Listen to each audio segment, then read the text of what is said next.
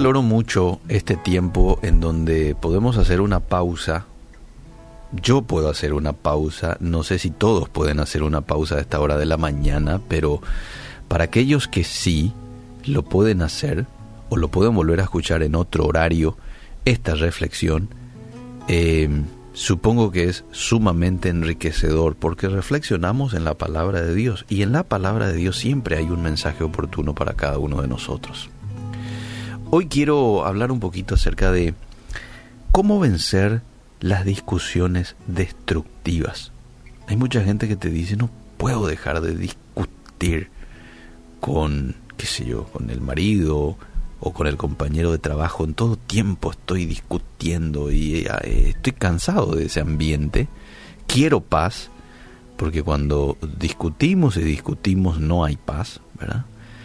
Eh, ¿Cómo puedo lograrlo? La Biblia nos da maneras en las cuales uno puede llegar a tener paz y una buena relación interpersonal. Según los entendidos en, lo que hace a relaciones interpersonales, las causas más comunes de discusiones entre personas hoy día es no querer escuchar, decir cosas desagradables y falta de consideración no lo digo yo, lo, dicen los expertos en relaciones interpersonales, las causas más comunes de discusiones, no querer escuchar, decir cosas desagradables y falta de consideración. Todo se resume en soberbia y orgullo propio. ¿Mm? Ahora, hay que decir una, una cosa, no podemos evitar que en una relación de pareja, por ejemplo, haya desacuerdos. No, no podemos evitar. Él es varón, usted es mujer o viceversa. Usted es mujer, él es varón. Ella o él creció en una familia diferente, con enseñanza distinta a vos, en otra cultura de vida. Tiene otra manera de ver las cosas. Tiene otra forma de manejar el dinero. Tiene otra manera de relacionarse con los amigos. Y esos desacuerdos con paciencia, empatía, diálogo, cediendo a veces, se llega a un acuerdo. El problema está cuando en una relación de pareja hay discusiones destructivas y no discusiones de diálogo, discusiones que de pronto nos puedan enriquecer, que a veces hay discusiones confrontativas también, pero cuando se hace con el espíritu correcto, termina enriqueciéndole a uno, porque la otra persona probablemente te quita algo al tapete que vos no te estabas dando cuenta. Pero cuando hay discusiones destructivas, ahí ya es todo un tema. ¿Qué es una discusión destructiva? Es cuando se usan palabras hirientes, es cuando se usan palabras denigrantes, vos sos esto, vos sos aquello, ¿verdad?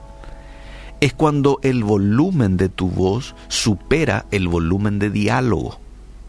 De pronto ya no hay una conversación, sino que ya hay gritos.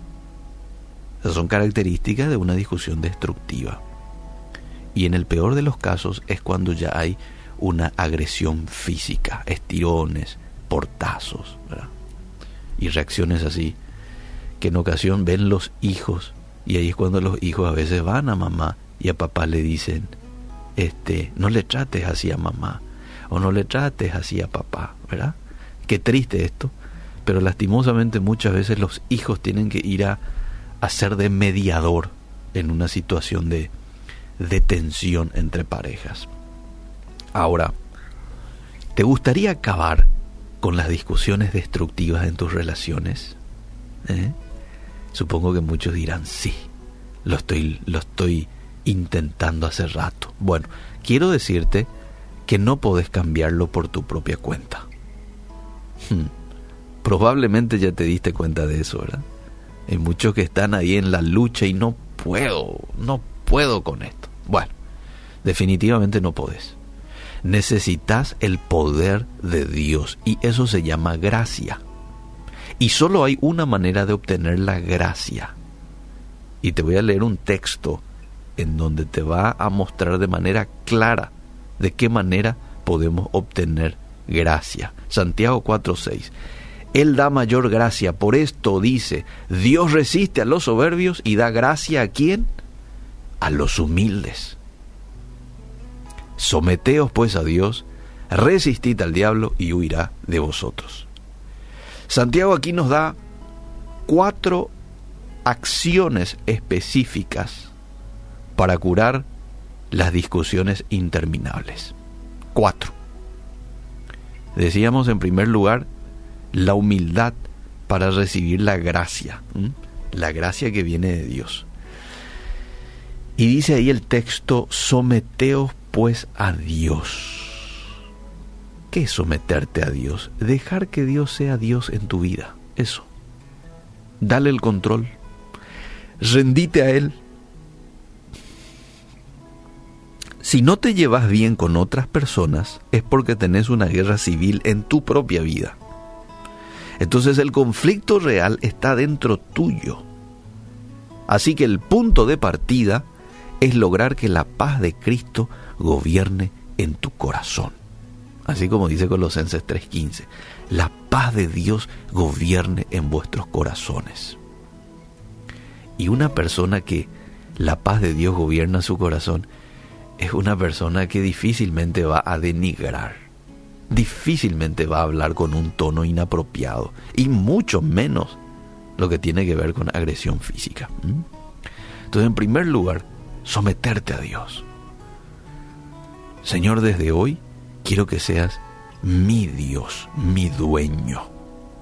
Hasta ahora quizás has sido alguien a quien admiré, eh, a quien de pronto tuve el deseo de conocerlo, pero desde hoy quiero que seas mi Dios, mi dueño. Lo segundo es, sé inteligente, mantente alerta, porque dice primera de Pedro 5:8 que el diablo anda al acecho como un león rugiente buscando a quien devorar. Él juega con nuestro orgullo y susurra en nuestro oído lo que queremos escuchar. Y es interesante que aquí el texto dice resistir. Resistir es un término de guerra. Mostrarle a Satanás quién es tu jefe y decirle, Sé que eres tú con este susurro. Te rechazo en el nombre de Jesús. Claro, porque Él va a venir, te va a susurrar. No, ¿cómo vos te vas a humillar? Vos sos el papá. Ah, o vos sos la mamá. No podés dejar que esto sea así. ¿Cómo te va a decir esto? Y vos vas a reaccionar con una sonrisa nomás. No. Decile también vos esto, aquello. Esos son susurros del enemigo.